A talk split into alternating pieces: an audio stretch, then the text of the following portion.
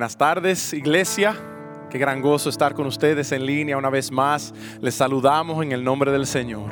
De verdad que es un gozo para nosotros estar aquí y saber que ustedes están conectados con nosotros para adorar al Señor. Este es el día que el Señor ha hecho y sí nos alegraremos y nos gozaremos en Él porque Él es bueno y su misericordia es para siempre. Y si alguno de ustedes se está uniendo a nosotros el día de hoy por primera vez, bienvenido en el nombre del Señor. Esperamos que este servicio, su palabra nuestras canciones al Señor sean de gran bendición para ti. Queremos comenzar hoy leyendo un pasaje juntos, que esto nos llame a adorar al Señor con nuestro corazón. Queremos hacer algo especial hoy. Ah, si tienes allí a tus niños, niños, si están allí con sus padres, queremos hacer algo especial con ustedes hoy, que ustedes lean la palabra de Dios con nosotros. Así que como lo vamos a hacer es esto, vamos a leer algunos versículos del Salmo 136. Y allí va a estar en pantalla uh, highlighted, perdón, ¿cómo se dice highlighted? Ah, subrayado, coloreado y léanlo con nosotros en voz alta. Cuando ah, venga la parte que dice, su gran amor perdura para siempre. Lean eso en voz alta allí, lo más fuerte que puedan. Amén. Salmo 136 dice lo siguiente, den gracias al Señor porque Él es bueno. Y dice, su amor perdura para siempre. Den gracias al Dios de dioses. Su amor perdura para siempre. Den gracias al Señor omnipotente. Su amor perdura para siempre. Al único que hace grandes maravillas. Su amor perdura para siempre. Al que con inteligencia hizo los cielos. Su amor perdura para siempre. Al que expandió la tierra sobre las aguas su amor perdura para siempre. Al que hizo las grandes luminarias, su amor perdura para siempre. El sol para iluminar el día, su gran amor perdura para siempre.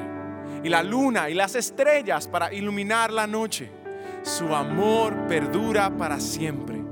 Den gracias al Dios de los cielos. Su amor perdura para siempre. Digan eso otra vez, bien fuerte. Su amor perdura para siempre. Señor, te alabamos. Bueno eres. Grande es tu misericordia.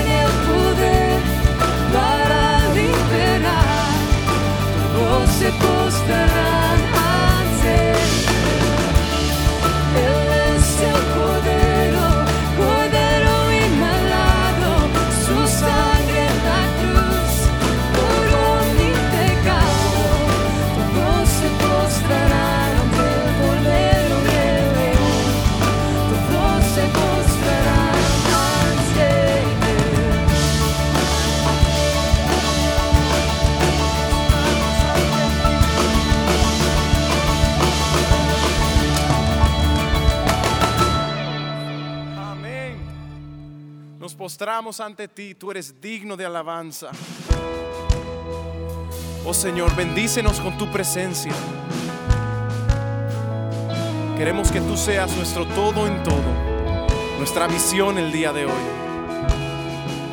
Llena nuestras vidas, llena nuestros hogares. Decimos, Dios de mi corazón, sé mi visión, nada tiene valor, solo tu Señor. Mi pensamiento al anochecer. Oh, de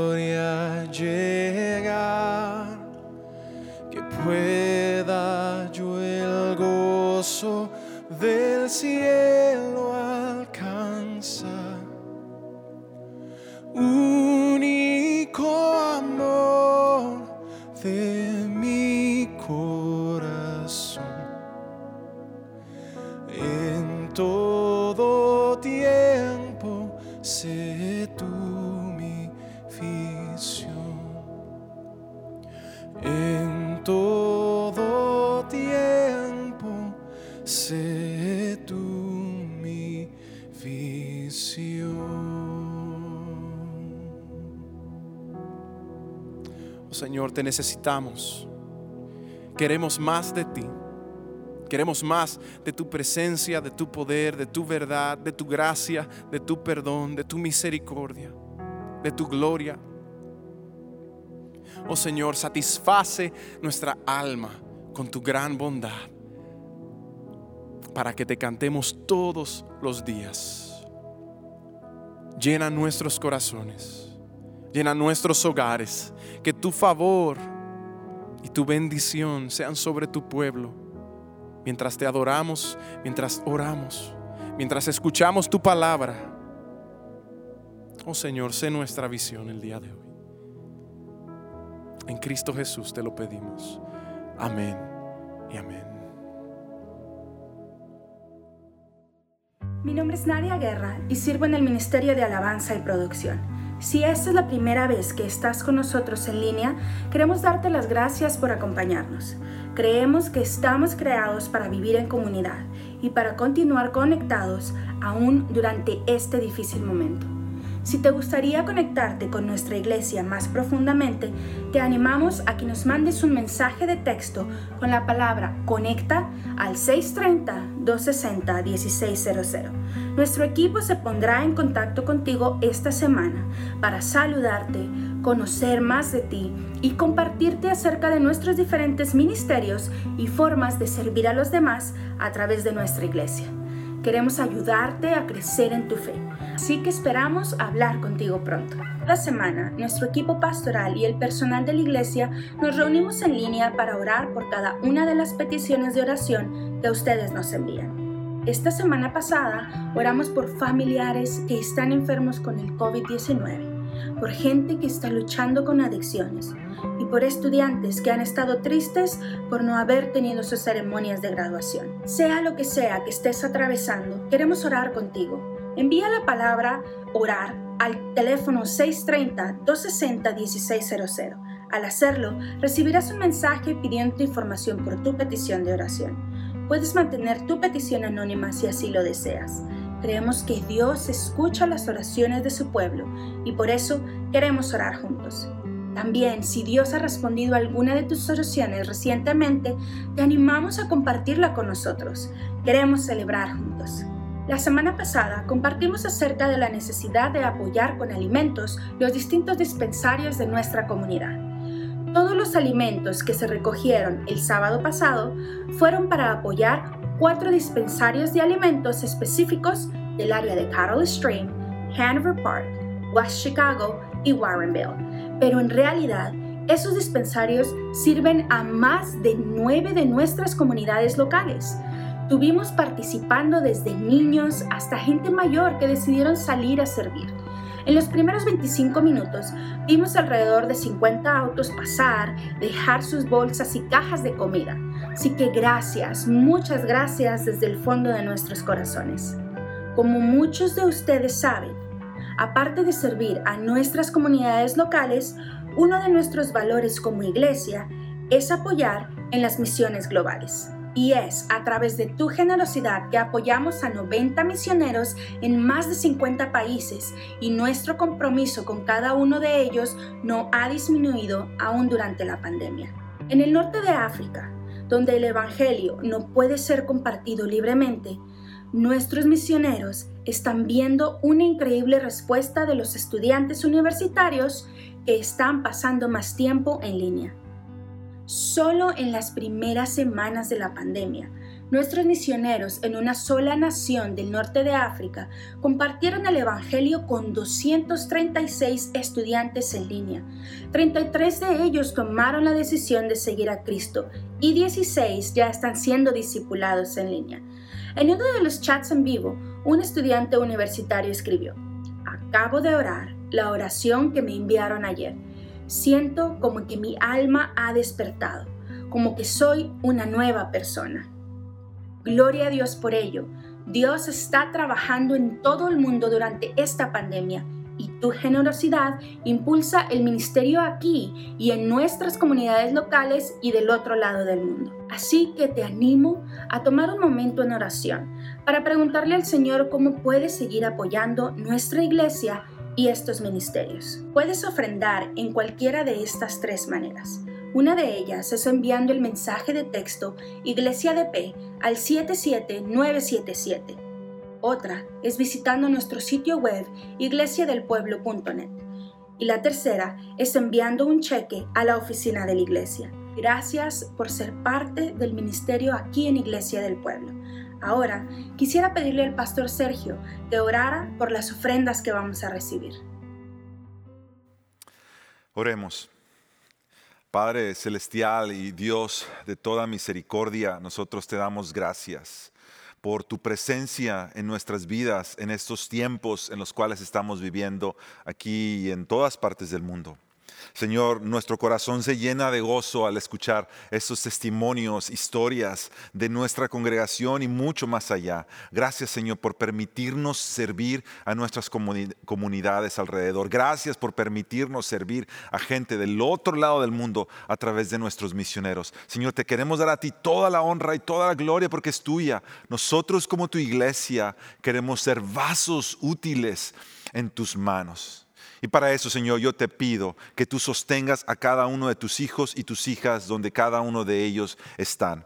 En medio de estos tiempos que estamos viviendo, Señor, sé tú presente en cada uno de sus días, en cada una de sus actividades. Señor, donde está faltando el trabajo, te pedimos que nunca falte la provisión y el pan, de acuerdo a tu promesa. Donde está faltando la salud, te pedimos, Señor, que tú seas el médico divino, que traiga sanidad divina sobre las vidas de nuestras familias. Donde está faltando consuelo, Señor, te pedimos que tu amor abrace cada una de las familias hombres, mujeres, niños, niñas, ah, mujeres adultos, hombres adultos, Señor, que están pasando en medio de estos tiempos, sé tú con cada uno de nosotros. Señor, quiero orar especialmente por nuestros jóvenes y señoritas, habiendo pasado una semana donde normalmente es una semana de graduaciones para aquellos que se están graduando del high school, escuela secundaria, se están graduando de la universidad y Señor, en medio de esta pandemia, saber que las graduaciones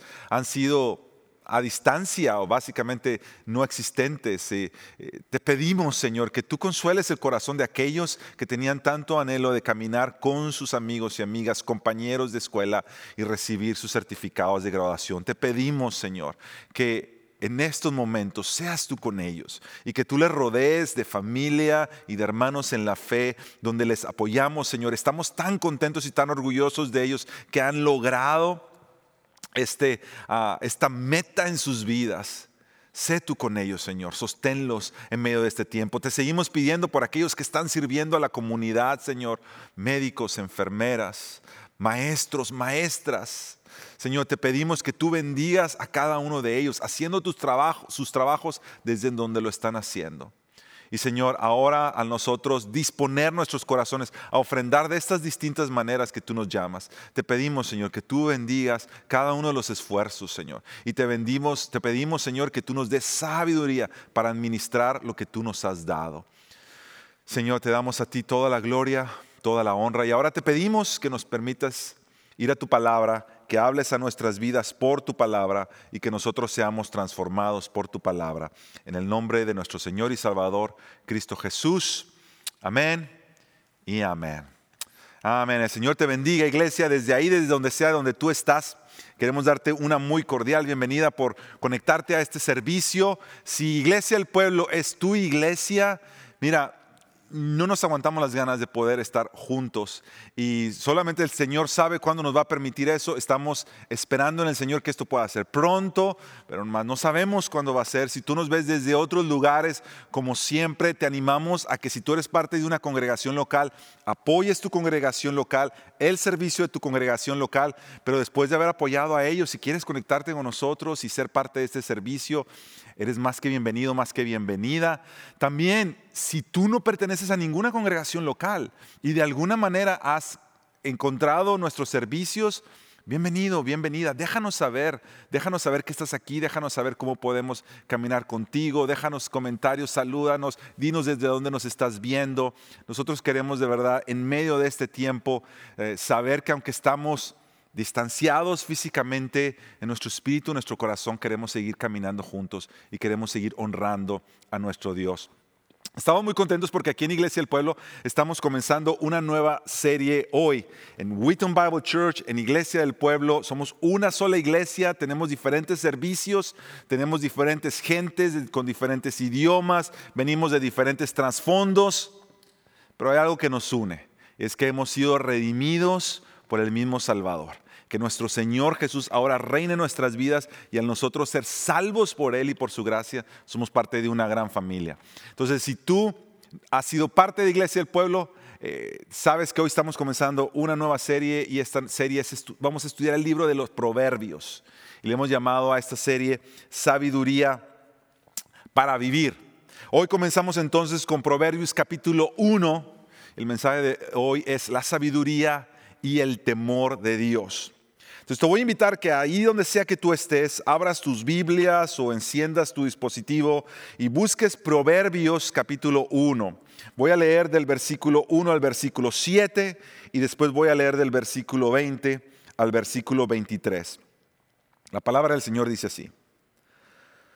Proverbios de Salomón, hijo de David, rey de Israel, para adquirir sabiduría y disciplina, para discernir palabras de inteligencia para recibir la corrección que dan la prudencia, la rectitud, la justicia y la equidad, para infundir sagacidad en los inexpertos, conocimiento y discreción en los jóvenes. Escuche esto el sabio y aumente su saber. Reciba dirección el entendido. Para discernir el proverbio y la parábola, los dichos de los sabios y sus enigmas el temor del Señor es el principio del conocimiento. Los necios desprecian la sabiduría y la disciplina. Versículo 20. Clama la sabiduría en las calles. En los lugares públicos levanta su voz. Clama en las esquinas de calles transitadas. A la entrada de la ciudad razona. ¿Hasta cuándo, muchachos inexpertos? Seguirán aferrados a su inexperiencia? ¿Hasta cuándo ustedes los insolentes se complacerán en su insolencia? ¿Hasta cuándo ustedes los necios aborrecerán el conocimiento? Respondan a mis reprensiones y yo les abriré mi corazón. Les daré a conocer mis pensamientos. Esa es la palabra del Señor a nosotros comenzar a estudiar el libro de Proverbios, primero necesitamos sentar algunas bases que nos permitan entender qué libro estamos viendo. El libro de Proverbios es un conjunto de dichos que salen del corazón de Dios hacia su pueblo. La mayoría de estos proverbios fueron escritos por el rey Salomón. La Biblia nos enseña que el rey Salomón fue un hombre lleno de sabiduría. En un momento dado de su vida, Dios le pregunta a Salomón, ¿qué quieres que yo te dé? ¿Cómo quieres que yo te bendiga? Y la Biblia nos enseña que la respuesta de Salomón, él le dice, dame, dame sabiduría. Dame sabiduría, eh, eh, eso es lo que yo quiero para mi vida. Y el Señor lo bendice con sabiduría y este hombre, la Biblia nos dice que se vuelve el más sabio de su tiempo. Que no había persona, venían reyes, venían reinas de otras partes del mundo a buscarlo, a, conocerlo y a escuchar de, su sabiduría. Ahora, eh, los dichos de proverbios no son como nuestros dichos. Nosotros tenemos distintos dichos en nuestra cultura, tenemos dichos en los diferentes países de Latinoamérica y cada uno de estos dichos ah, nosotros eh, los usamos en, nuestra vida cotidiana. Pero aún en medio de estos dichos, ah, los dichos que nosotros usamos en nuestra cultura no se comparan a los dichos que Dios usa, porque los dichos que Él usa para nuestras vidas vienen de su corazón. Yo quiero animarte a, a nosotros acercarnos a este libro, nos acerquemos de la manera correcta. Mira, hay una manera correcta de estudiar los proverbios y hay una manera no correcta de estudiar los proverbios. Es decir, hay una manera religiosa de estudiar los proverbios y hay una manera bíblica de estudiar los proverbios. La manera religiosa de estudiar los proverbios es, déjame buscar formas y maneras que este libro me dé para yo poder vivir mejor y para que Dios me bendiga. Es decir, hay gente que cuando lee proverbios lo hacen como si tomaran una píldora, una vitamina en la mañana, que esto me ayude, esto me fortalezca, esto me va a enseñar a vivir mejor. Y en realidad los proverbios nos enseñan a vivir mejor.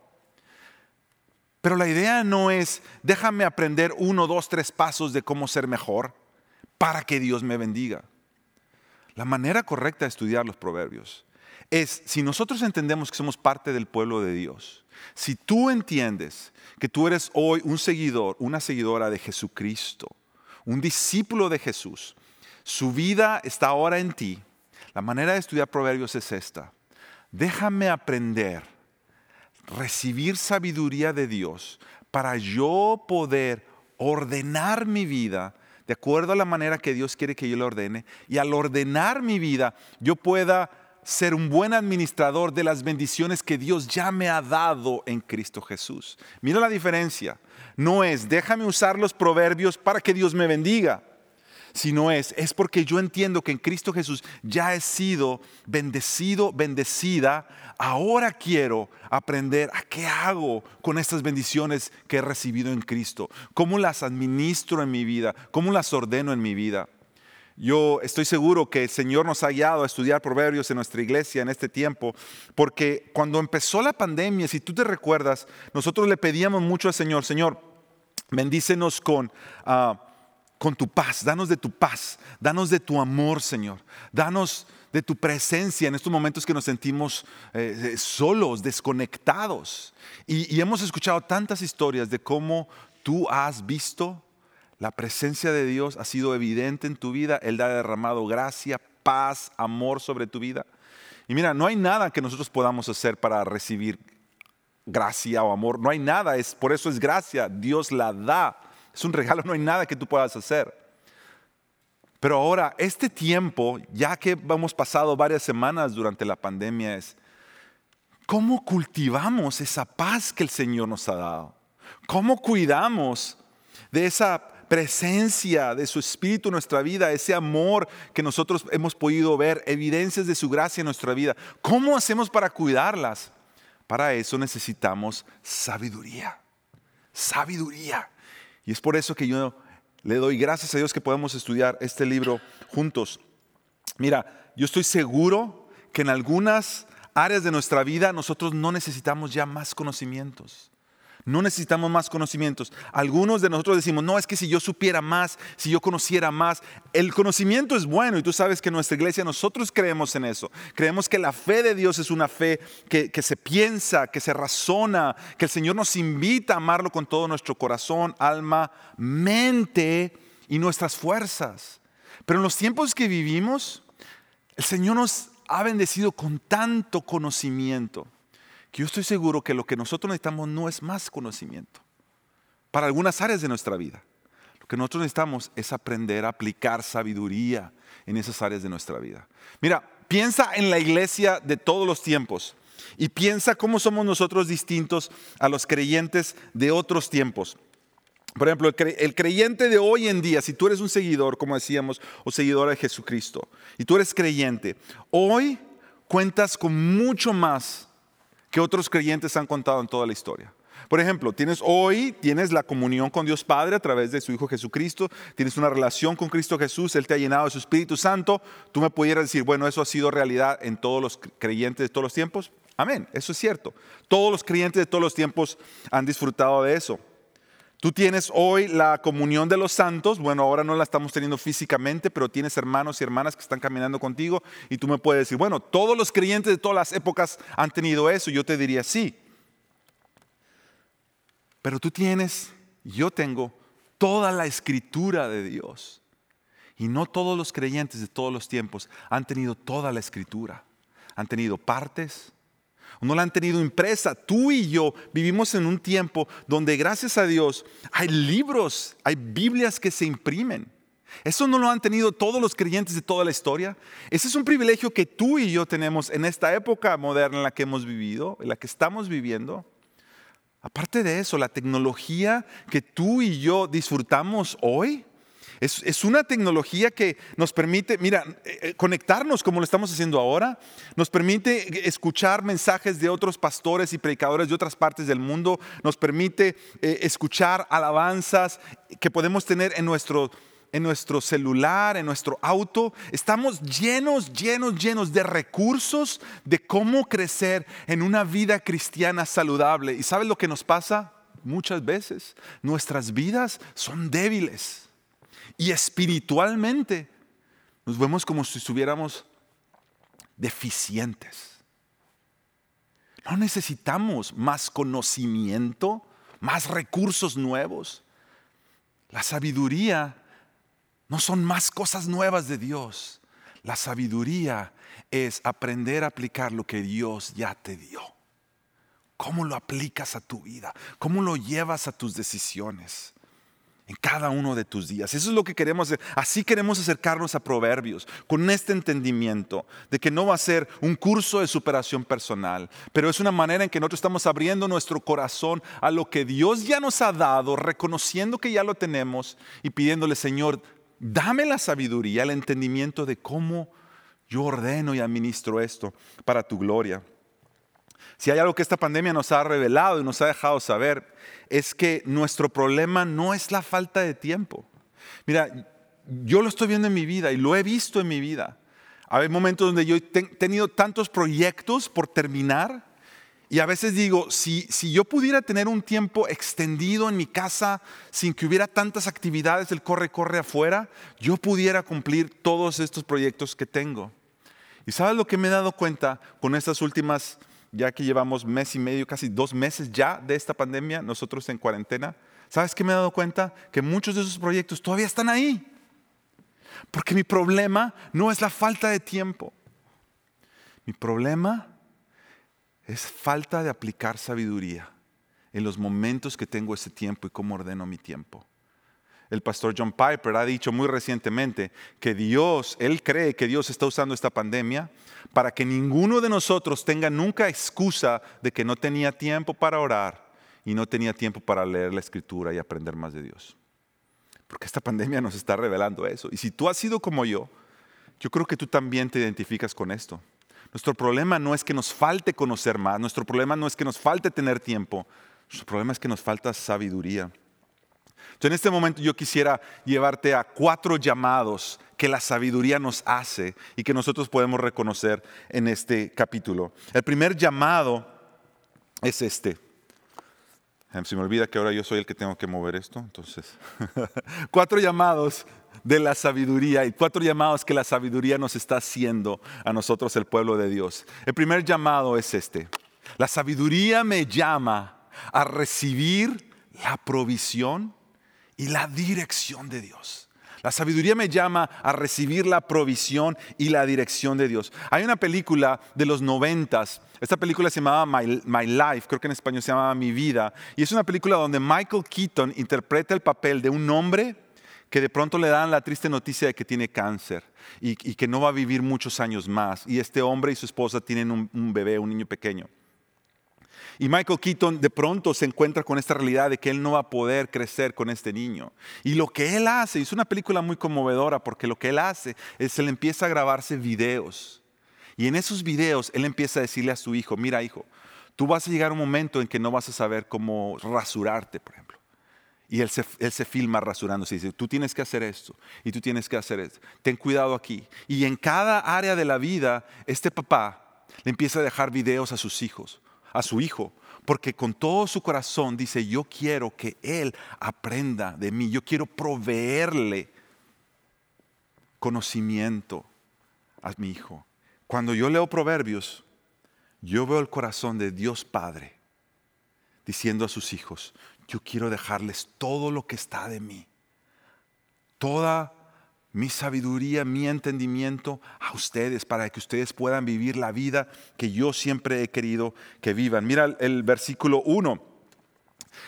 Desde el primer versículo del capítulo 1, nosotros leemos Proverbios de Salomón, hijo de David, rey de Israel. Ahora, en la, en la Biblia nosotros leemos mucho las genealogías y se nos dice quién escribe el libro y quién era el padre y de dónde venía esta persona que escribe el libro. En este caso es lo que estamos viendo, Salomón. Pero más adelante tú también vas a, leer versículos donde, donde el, el- el proverbista Salomón le está diciendo a los lectores, presta atención a tu padre, escucha los consejos de tu madre. Entonces no es simplemente que nosotros estamos leyendo Salomón, hijo de David, como, como un momento para reconocer quiénes eran, pero es también porque este libro nace del corazón de un hijo y de lo que recibió de su padre, y ahora este rey Salomón como padre y lo que le está dejando a sus hijos. Y tú y yo queremos verlo como la provisión de nuestro Padre Celestial a nosotros. Mira lo que sigue diciendo el verso 2, para adquirir sabiduría, disciplina, para discernir palabras de inteligencia, para recibir corrección. La corrección que dan la prudencia, la rectitud, la justicia y la equidad. Y cada una de estas virtudes es como si fueran tesoros que Dios te ha dejado en su herencia. El versículo 4 dice, para infundir sagacidad. Versículo 4, para infundir sagacidad. ¿Dónde está? Ahí está. Para infundir sagacidad en los inexpertos, conocimiento y discreción en los jóvenes. Escuche esto el sabio y aumente su saber. Reciba dirección el entendido. Yo le puse una marquita a sagacidad, porque yo quisiera que nos detuviéramos un momentito para ver esta palabra.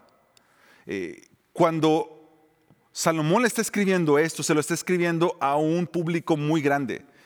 Mira que le dice a los inexpertos, a los jóvenes, y dice aún a los que son sabios también necesitan más sabiduría. Pero mira, sa- sagacidad. Sagacidad es una palabra en hebreo y la palabra es orma. Y esta palabra se traduce de distintas maneras en nuestras Biblias. Eh, y el significado de esta palabra orma es, es hacer algo con alevosía, con premeditación. Otros sinónimos son astucia y maquinación. Ahora, yo entiendo que nosotros cuando nosotros pensamos en sagacidad, muchas veces lo pensamos en el contexto negativo. Si una persona es sagaz o tú eres una persona muy astuta y, tú siempre estás sacando para tu propio provecho. Pero la Biblia lo que nos marca es que la sagacidad o la astucia no siempre está relacionada con lo malo. Es decir, hay astucia buena y hay astucia mala. Depende de dónde el corazón está dirigiéndose. De hecho, ah, yo, lo diría de esta manera, que la sagacidad para el bien, nosotros le podemos llamar astucia, la sagacidad para el mal, muchas veces la Biblia la reconoce como malicia. Si tú recuerdas, hay un momento en el que Jesús le dice a sus discípulos, eh, yo los estoy enviando como ovejas en medio de lobos, sean astutos como serpientes y mansos como palomas. Lo que Jesús le está diciendo ahí es cuando dice, sean astutos, es usen la sabiduría de tal manera que eso les dé sagacidad, no para el mal, sino para el bien. Astutos, sagaces. Parte de la sabiduría es la prudencia, es parte de la sabiduría. Parte de la sabiduría es la astucia. Pero yo he entendido esto, que la prudencia muchas veces lo que nos llama es a pausar, es a meditar, a pensar dos veces antes de hacer algo. Y la astucia lo que hace es tomar la iniciativa y arrojarnos a hacer algo. Considero que muchas veces los creyentes ah, tomamos tanto tiempo en la prudencia, en el no hacer algo que pudiera estar mal. Y muchas veces nuestra falta es precisamente la falta de iniciativa, de hacer lo que tenemos que hacer. Cuando yo quiero, cuando tú pienses en sabiduría, pienses en las dos. Pienses en una prudencia que te detiene de, de- hablar lo que no debes de hablar, de no hacer lo que no debes de hacer, pero que también pienses en astucia y que Dios quiere que tú y yo aprendamos a ser astutos, como Jesús le dijo a sus discípulos. Toma la iniciativa. Toma la iniciativa, haz las cosas que tienes que hacer como Dios quiere que las hagas, pero no te quedes ahí inmóvil. Es parte de esta sagacidad que viene de parte de Dios. Ahora, cuando nosotros notamos esta diferencia de la sagacidad y la malicia, la, sagacidad para el bien como astucia y la sagacidad para el mal como malicia, comenzamos a darnos cuenta de una cosa. Y es que la sabiduría no se trata de la capacidad de tu mente. La sabiduría se trata primordialmente de la postura de tu corazón. Si nosotros creemos que sabiduría es, es llenarnos más, más conocimiento en la mente, pero la sabiduría de Dios tiene más que ver con la postura de tu corazón que con la capacidad de tu mente. Y esto nos lleva al segundo llamado de la sabiduría. El segundo llamado es este. La sabiduría me llama a combatir la necedad y la ambición de mi corazón. A combatir la necedad y la ambición de mi corazón. Mira el versículo 22. El versículo 22 dice, ¿hasta cuándo, muchachos inexpertos, seguirán aferrados a su inexperiencia? ¿Hasta cuándo ustedes los insolentes se complacerán en su insolencia? ¿Hasta cuándo ustedes los necios aborrecerán el conocimiento? Ahora, el peligro que corremos cuando estudiamos proverbios es pensar que cuando la Biblia habla de necio, siempre se refiere a otro. Es decir, cuando tú estás leyendo la Biblia y tú lees el necio, tú no estás pensando en ti. Tú siempre piensas en el vecino, en la vecina, en la comadre que siempre te está haciendo la vida de cuadritos, o, o en tu esposo, en tu esposa, en tu suegro, tu suegra, en tus hijos que no te hacen caso. Y siempre que lees necio, yo te aseguro que la mayoría de las veces tú no piensas, se está refiriendo a mí.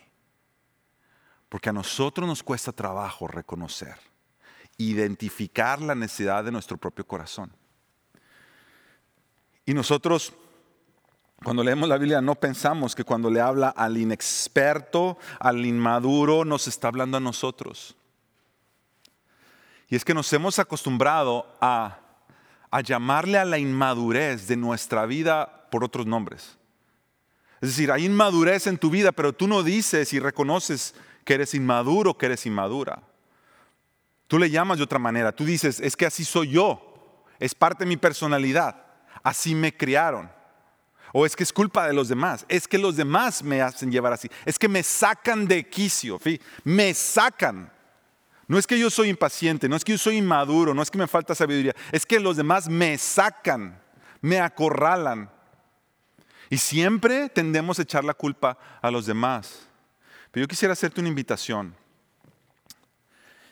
Porque yo entiendo que hay varones hoy en día que los mismos tropiezos y las mismas pasiones que los hacían tropezar cuando tenían 16 años son las mismas pasiones y tropiezos que los siguen haciendo tropezar ahora que tienen 46 o 36 o 56 o la que sea. Yo creo que hay mujeres que, que la misma falta de sabiduría que tenían al no usar sus palabras para el bien y al no usar prudencia para, para el bien y que al contrario esa manera de hablar les traía tantos problemas, les hacía heridas en sus amigas más cercanas cuando ellas tenían 12 años, sigue siendo la misma falta en sus palabras que con la cual hoy ellas luchan a los 32 o a los 42 o a los 52. Las mismas. Y tú y yo tenemos que darnos cuenta de esto. Que cuando la Biblia está hablando, el necio está hablando a mí, que hay áreas de mi vida que yo sigo siendo el mismo muchachito de 16 años que ponía las cosas para mañana. Y al poner las cosas para mañana, después se enfrentaba a las consecuencias de tener que estar corriendo por hacer algo o dejar las cosas a la mitad. Y yo tengo que reconocer que, que en áreas de mi vida yo sigo siendo ese joven. Y yo necesito la sabiduría de Dios para que saque la necedad de mi corazón. La Biblia, el mismo libro de Proverbios, dice que la necedad está ligada al corazón del muchacho. Cuando tú y yo nacimos, al recibir esta herencia de una vida y de un corazón pecaminoso, áreas de nuestro corazón son áreas necias. Por eso cuando alguien te habla para que veas algunos de tus errores, la primera defensa es no es cierto, no soy yo. Y nosotros necesitamos, por eso la, la, sabiduría empieza con la postura de tu corazón y no solamente con lo que tú tienes en tu mente. Escucha esto, el corazón no madura simplemente por la edad física. El corazón madura con sabiduría. Alguien puede tener hoy 60 años y ser una persona inmadura. Todos tenemos áreas en nuestro corazón así. La sabiduría de Dios es aprender a vivir de acuerdo al diseño original que Dios siempre tuvo para nosotros. Que cuando tú vives de esta manera, tú sabes que Dios no te creó para. Dios no te creó para mentir. Dios no te creó para robar. Dios no te creó para chismear. Dios no te creó para codiciar. Dios no nos creó para eso. Sabiduría es el llamado de Dios a regresarnos a la intención original de cómo Dios siempre quiso que nosotros viviéramos y que nuestras vidas reflejen eso. Esto me lleva entonces al tercer llamado y el tercer llamado es que la sabiduría me llama a ordenar mis afectos y prioridades. Y fíjate que no dice a ordenar las cosas que hago, porque antes que ordenar las cosas que hago y mis acciones, tengo que ordenar lo que de dónde sale todo desde mi corazón. Si la sabiduría empieza con la postura del corazón, lo primero que tengo que ordenar es lo que está dentro de mi corazón, mis afectos, aquello que yo amo, aquello que yo anhelo, aquello que yo deseo. Y al yo ordenar mis anhelos y mis afectos y mis deseos, entonces yo voy a ordenar mis prioridades. Y entonces después se ordenarán mis acciones. Mira el versículo 7 del mismo capítulo y que es central para nuestro mensaje hoy y es central para todo el libro de Proverbios. Este versículo que estamos por leer es un versículo central para el resto de todo el libro. Si a ti se te pasa el versículo 7, tú no vas a captar nada de todo el libro de Proverbios. Este versículo es central. Y el versículo dice, el temor del Señor es el principio del conocimiento. Los necios desprecian la sabiduría y la disciplina. Mira, la sabiduría tiene su origen en el temor de Dios. Si la sabiduría fuera como un arroyo, si la sabiduría fuera como un arroyo que trae agua fresca a todas las áreas de tu vida y, alimenta y riega todas las áreas de tu vida, si la sabiduría fuera un arroyo, el temor de Dios sería el manantial, la fuente de donde brota todo ese arroyo. Es decir, nosotros no podemos tener sabiduría de Dios sin el temor de Dios. Eso es lo que nos está diciendo este versículo. Y lo vamos a encontrar en otros versículos más. Proverbios capítulo 9, versículo 10 dice, el comienzo de la sabiduría es el temor del Señor, una vez más. Y mira lo que dice aquí, conocer al Dios santo es tener discernimiento.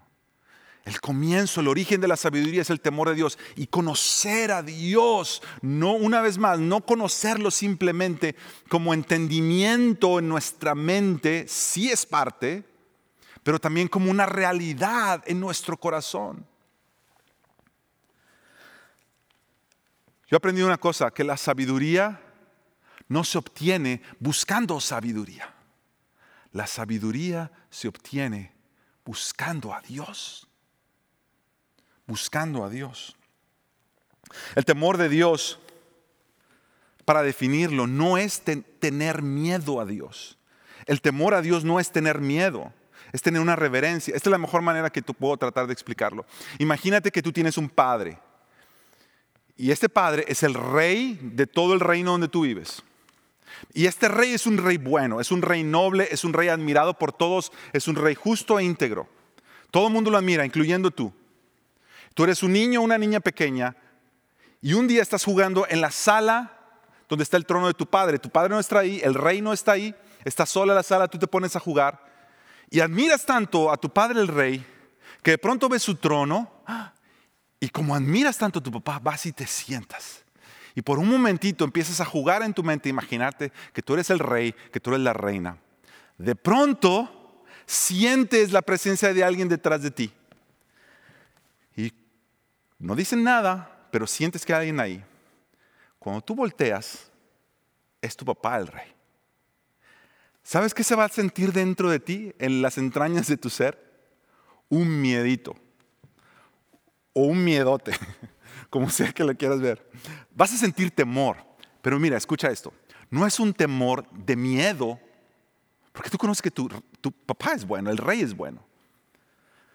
El miedo, el temor que sientes es porque estás en el lugar que no es tuyo, aunque estés jugando. Y tú estás reconociendo que ahí hay alguien mayor y que tú estás sentándote en el lugar que no te toca a ti, pero que es de él. Ese reconocimiento de saber quién es mayor, eso que tú sientes dentro de reconocer, ¡ah! y te paras y te haces a un lado, y quizá él se pueda reír y sentarse porque le da gracia que estabas jugando, y quizá él pueda hacer, hacer que te sientes sobre sus piernas, que dicho sea de paso, yo entiendo que es lo que Dios hace con nosotros. Nosotros no nos merecemos sentarnos en su trono, pero Él nos invita en Cristo a sentarnos con Él por amor. Pero ese sentir que tú tienes es una reverencia de reconocer quién es mayor. El temor de Dios tiene que ver con reconocer quién es mayor. Es el reconocimiento del corazón expresado en reverencia. Es el, el reconocimiento del corazón expresado en reverencia. Y ese es un reconocimiento que entiende quién es mayor. Mira una vez más el versículo 7 que vimos. Este temor del Señor, que es el principio del conocimiento, la segunda línea dice que los necios desprecian la sabiduría. Y la razón por la cual los necios lo desprecian otra vez es porque tiene todo que ver con el corazón. Y cuando el necio es arrogante, el necio no quiere reconocer quién es mayor. El necio siempre se quiere poner a él o a ella como mayor. Déjame muestro estos versículos en, en Santiago. Santiago, en el Nuevo Testamento, en el capítulo 3, dice esto, ¿quién es sabio y entendido entre ustedes? ¿Quién es sabio? Está escribiendo Santiago. Que lo demuestre con su buena conducta, mediante obras hechas con la humildad que le da su sabiduría. Pero si ustedes tienen envidias amargas y rivalidades en el corazón, atención, salen de tu corazón envidias y rivalidades, dejen de presumir y de faltar a la verdad. Mira esto, esa no es la sabiduría que desciende del cielo, sino que es terrenal, puramente humana y diabólica. Santiago nos está diciendo en estos versículos que hay una sabiduría que no viene del cielo, que no viene de Dios, que es una sabiduría terrenal, que viene del hombre. Y aún Santiago le llama esto una sabiduría diabólica. Porque si la sabiduría del cielo es reconocer que Dios es mayor, la sabiduría terrenal es creer que el hombre, el ser humano, es mayor. Y poner al ser humano como el centro de todo. Esa es la sabiduría terrenal. La sabiduría de Dios siempre nos va a llevar al temor a Dios. Y la sabiduría terrenal nos va a llevar al temor al hombre. ¿Te recuerdas cuando Jesús está a punto de ir a entregar su vida por nosotros? Pedro llega, dice la Biblia en Mateo 16, que Pedro le empieza a reconvenir, en, en otras versiones dice a regañar. Y le dice Pedro a Jesús, Señor, que esto no te suceda a ti, no permitas, no permitas que te haga ningún daño.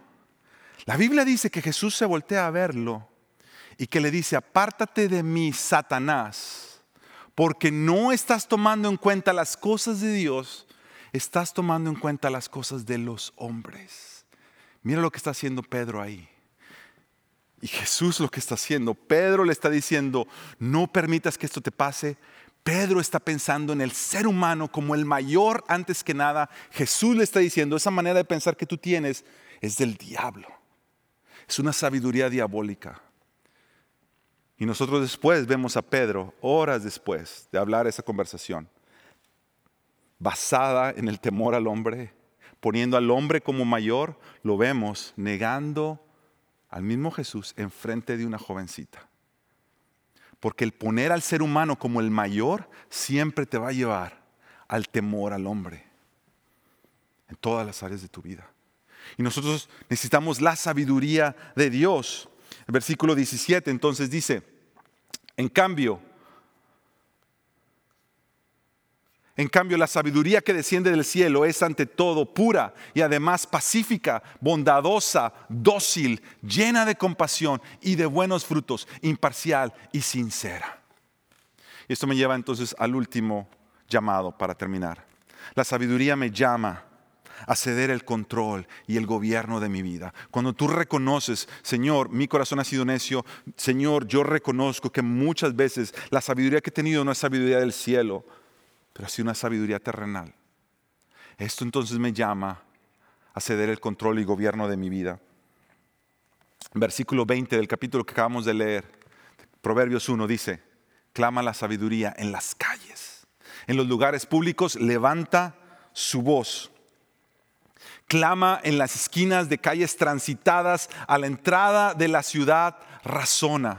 Y la, la imagen que nos está dando aquí el escritor de Proverbios, Salomón, es que la, sabiduría está clamando y está clamando en las calles.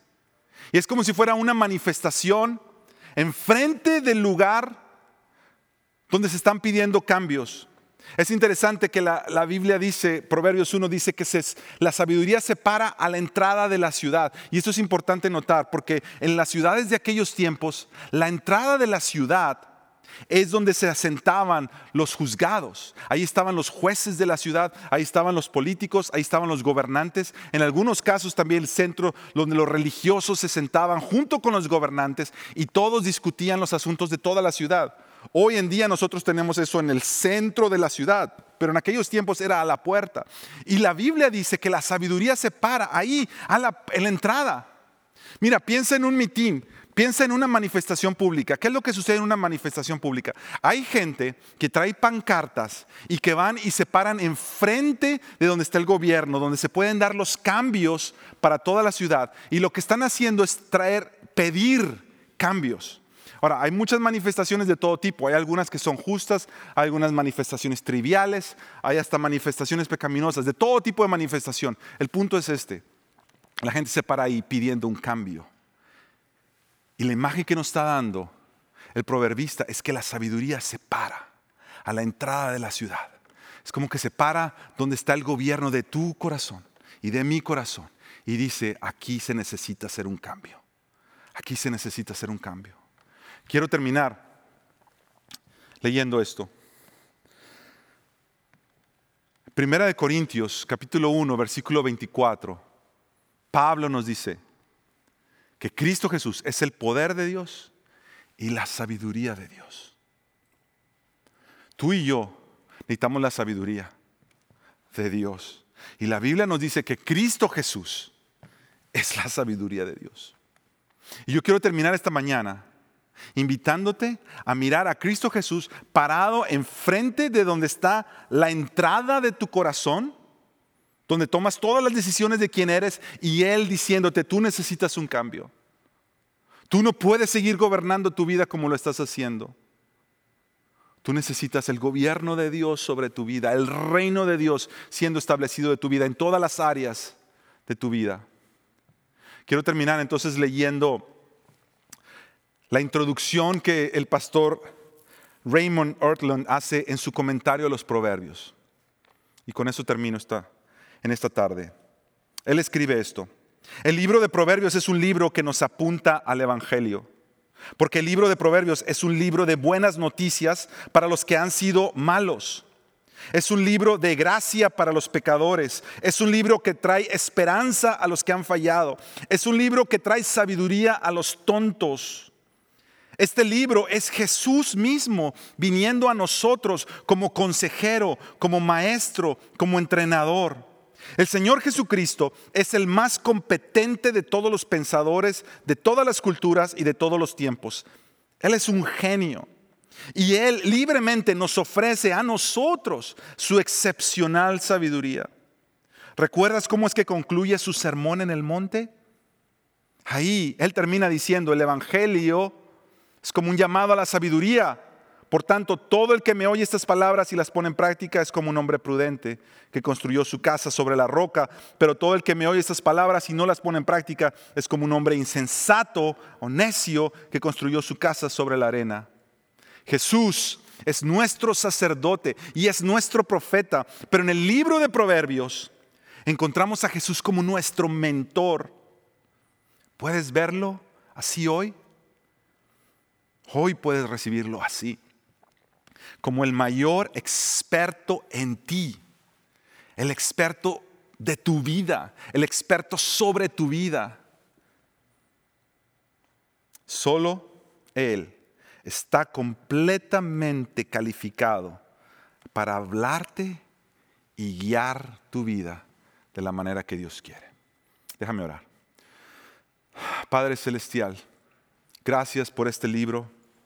Gracias por Jesucristo. La sabiduría tuya hecha a un ser humano. Gracias Señor que en Cristo Jesús hoy no solamente tenemos acceso a esta vida de sabiduría, pero hoy en Cristo Jesús nosotros Señor podemos experimentar, recibir, transformar el gobierno de nuestro corazón de acuerdo a tus propósitos. Señor, perdónanos por nuestro corazón insensato y necio. Perdónanos, Señor. Hoy rendimos nuestras vidas, que Cristo Jesús sea la sabiduría que venga a reinar sobre todas las áreas de nuestra vida. En Cristo Jesús. Amén.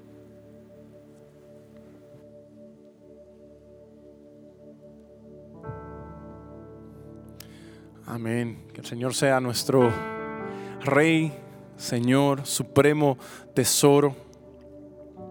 Vengamos delante de Él con esta canción, como una oración a Él. Señor, te necesitamos. Reina en nosotros, reina en nuestros corazones. Que eso nos lleve a ser la iglesia, tus hijos, tus siervos, todo lo que nos has llamado a hacer para la gloria de tu nombre.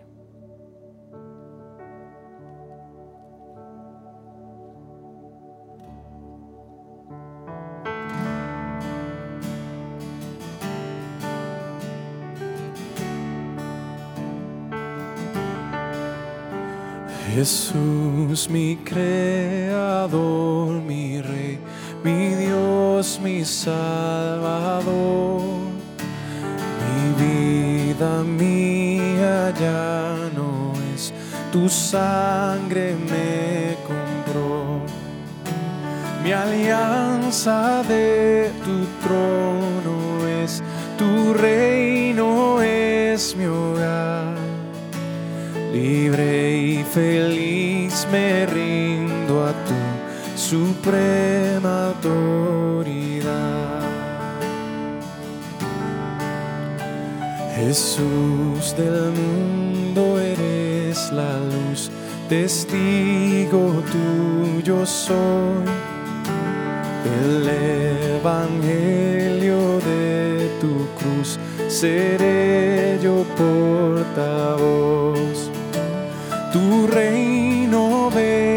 es mi canción, tu causa mi misión. Que sea tu gloria mi pasión, conságrame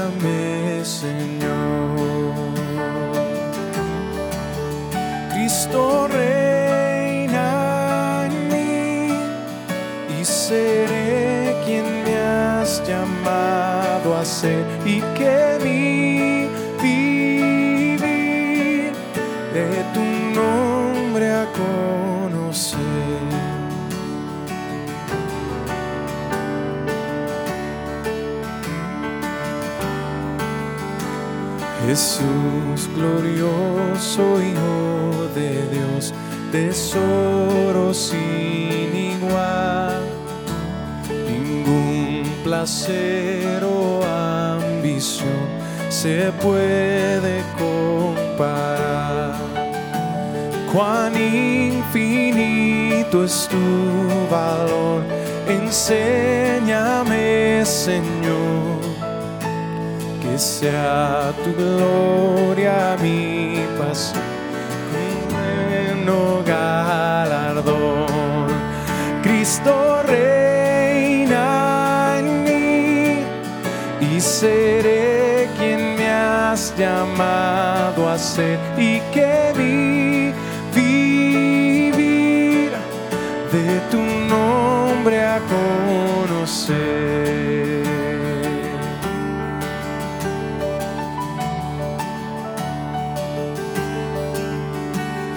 Jesús, tu voz escucharé, eres mi buen pastor. En tu palabra buscaré consejo y dirección. Mi fiel ayuda y protección en prueba y tentación sabiduría encontraré andando en tu temor. Cristo reina en mí y seré quien me has llamado a ser y que vi vivir de tu nombre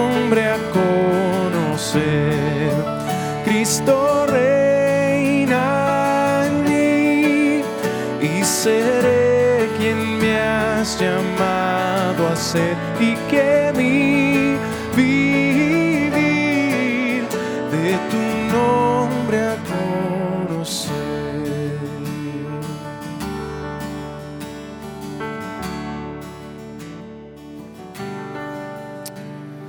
Hay alguien mayor que nosotros y es Jesús. Y Él está llamándote a ti para que Él sea quien gobierne tu vida, tu mente, tu corazón, todas las áreas de quien tú eres. Si tú nunca has rendido tu vida a Cristo, este es el día de salvación. Ríndete a Él ahí donde estás, habla con Él. Escríbenos un mensaje, déjanos saber cómo podemos caminar contigo. Pero no hay forma en que nosotros podamos vivir nuestra vida separados de Él. La palabra dice que separados de Él nada podemos hacer. Nuestra oración es que este sea un nuevo comienzo para tu vida. Y nuestra oración es que como iglesia, este sea una época donde al ir el libro de Proverbios, el Señor traiga fruto en nuestra vida. En áreas donde quizás han estado estériles por años, pero por su Espíritu Santo, el Señor produzca transformación. Y por su sabiduría nosotros podamos dar fruto para su gloria. Acompáñanos el próximo domingo, iremos a Proverbios capítulo 2 y estaremos aprendiendo de la sabiduría y la búsqueda del Señor. Para terminar el servicio de hoy, te invito a que recibas la bendición sacerdotal que Moisés daba sobre el pueblo, pero que ahora Cristo Jesús, el mejor sacerdote, ha ganado para nosotros, para su pueblo. Ahí donde estás, recibe esta palabra. El Señor te bendiga y el Señor te guarde. El Señor te mire con agrado y te extienda su amor. El Señor te muestre su favor y te conceda la paz. En Cristo Jesús, juntos decimos, amén. Que el Señor te bendiga. Les amamos.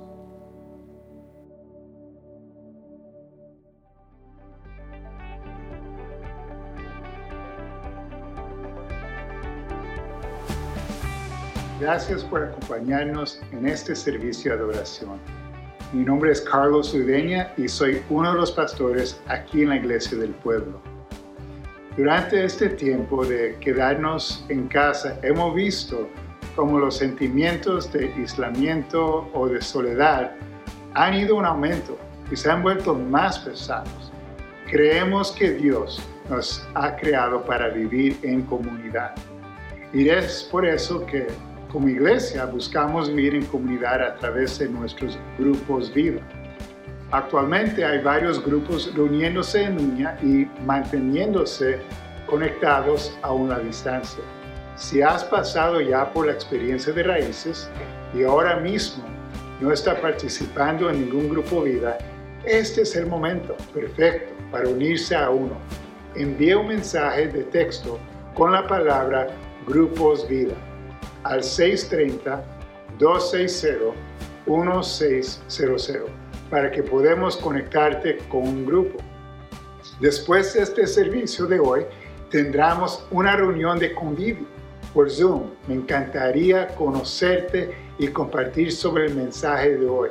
Si quieres unirte, visita nuestra página de Facebook, Iglesia del Pueblo, para las instrucciones de acceso. Si eres nuevo en la iglesia, esta es una buena manera de conocernos, responder cualquier pregunta que tengas y animarte a seguir creciendo en tu caminar con Dios. Estaré ahí y me encantaría conocerte. Te esperamos. Eso es todo por hoy. Gracias por pasar parte de tu fin de semana con nosotros.